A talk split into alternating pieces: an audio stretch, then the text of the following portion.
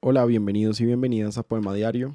Hoy les voy a leer un poema del escritor inglés Robert Graves que se llama Risco y Ola.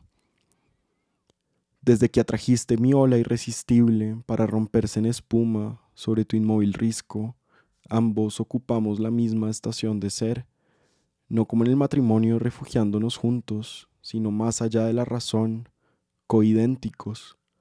Ahora cuando nuestros cuerpos arriesgan un encuentro, temen desencadenar la furia de sus sentidos, y solo en el breve desmayo de la despedida se estremecerá tu risco o vacilará mi hoja.